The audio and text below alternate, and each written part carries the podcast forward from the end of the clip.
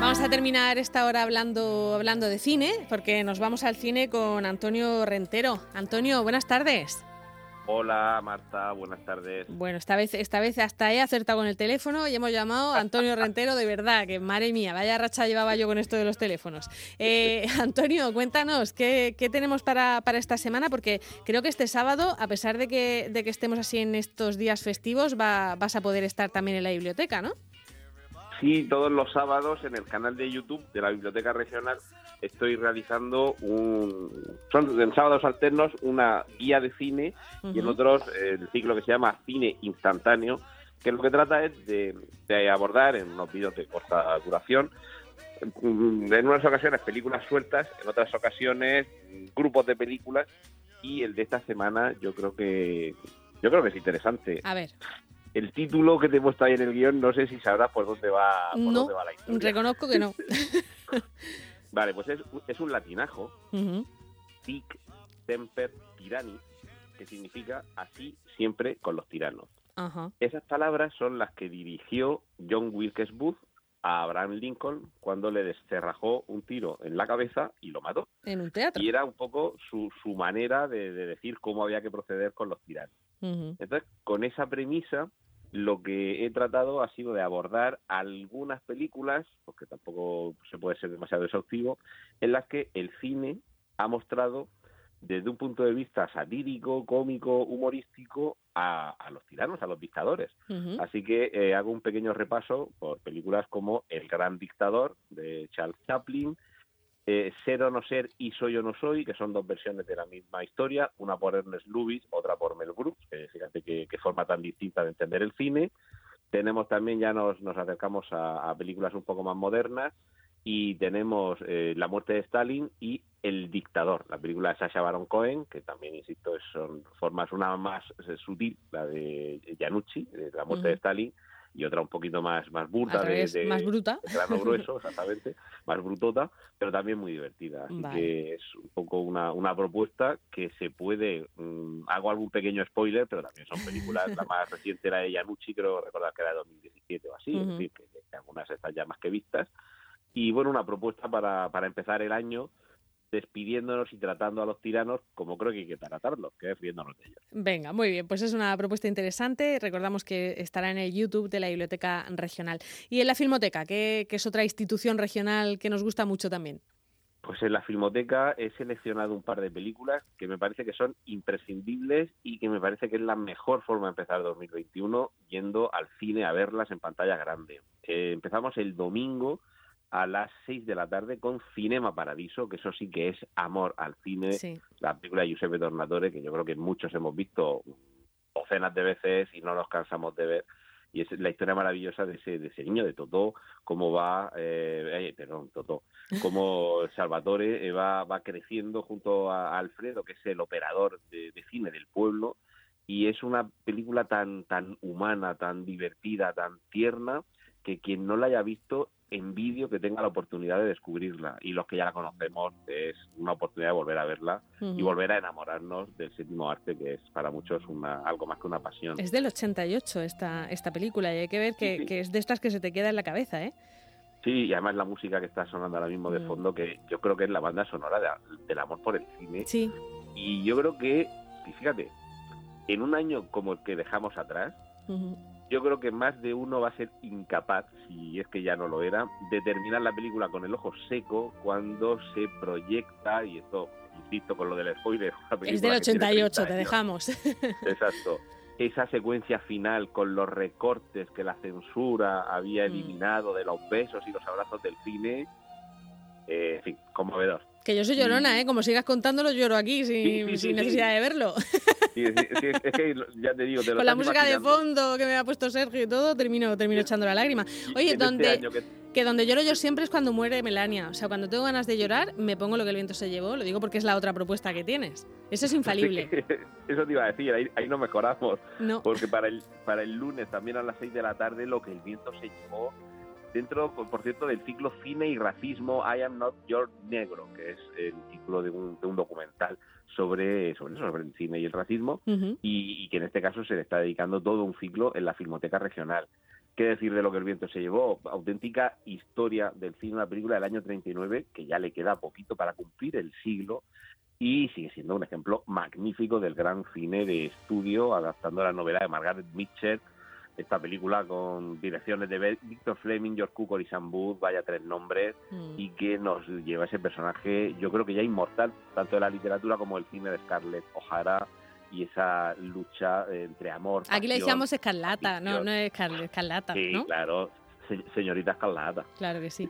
Bueno, pues es otra de las propuestas, en este caso el lunes 4 de, enero a las 6 de la tarde, se puede ver en, pantalla grande esto de lo que el viento se llevó. Pero en los cines, en los cines comerciales hay estrenos o este fin de semana han dicho que no?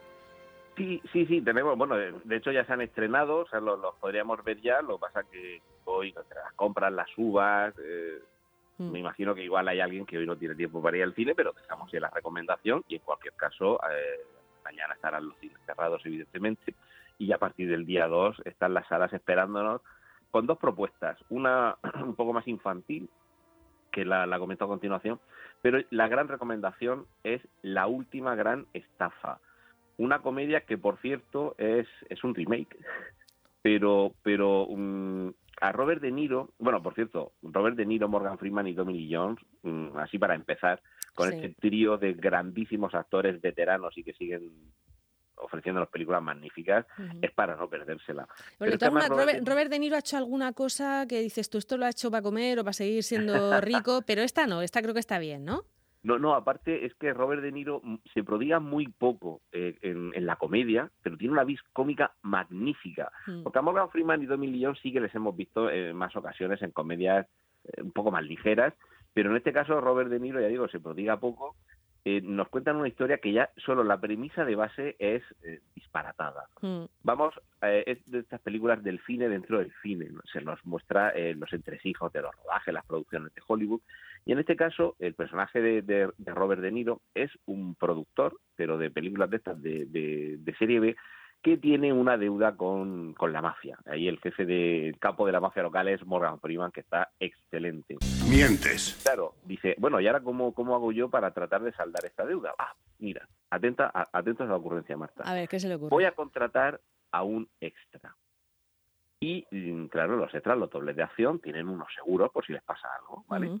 Entonces voy a contratar una póliza de seguro elevadísima, con un seguro de vida que si muere me dan un capazo de millones. Y lo que voy a hacer es obligarle a rodar una serie de, escenas de acción tan peligrosas que va a morir. Que se me mata, ¿no? O sea, tipo Tom Cruise que se atreve a todo, una cosa así, ¿no? Exactamente. Bueno, pues el, el, actor es, Tommy Lee Jones, que por cierto pues ya tiene su, el personaje tiene sus problemas. Tommy Lee Jones, que ya vemos que no es ningún niño. Entonces, la idea es que muera eh, en el rodaje de una de esas acciones tan complicadas y entonces el director y productor Robert De Niro se embolsa el dinero con el que puede pagar su deuda a Morgan Freeman. Pues, con esa disparatada premisa vamos a tener una serie de, de momentos divertidísimos, sobre todo por una cuestión muy sencilla porque el doble de acción es tan bueno y tiene tan buena suerte que no muere tan fácil. es difícil de matar, que era, que era como se llamaba jungla de cristal, de verdad, ¿no? difícil de matar.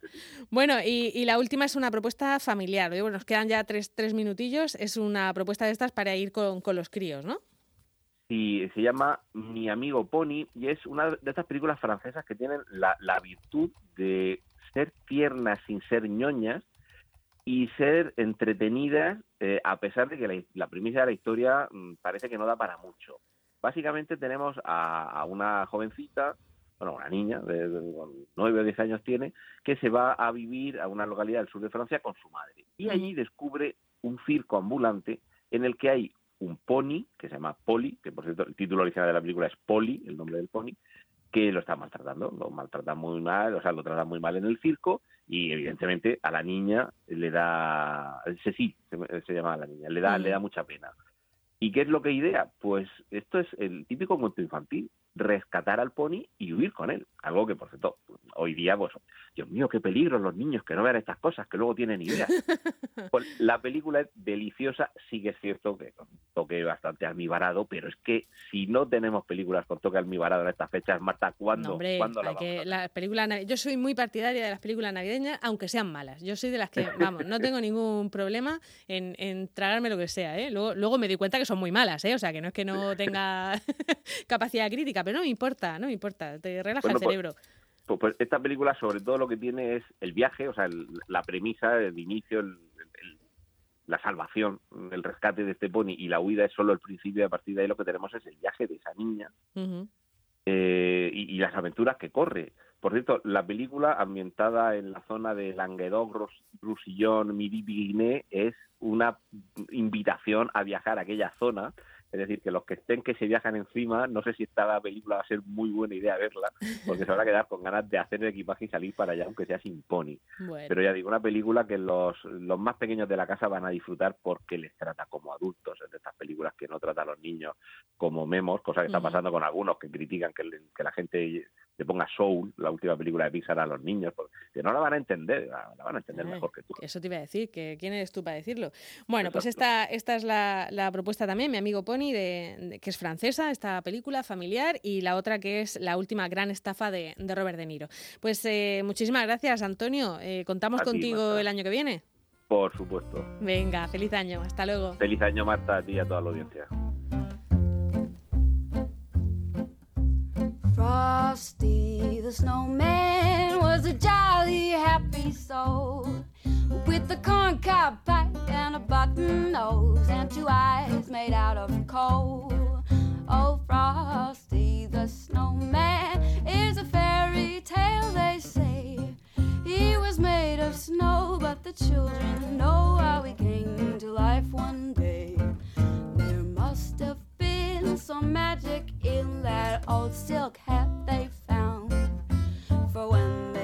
wasted.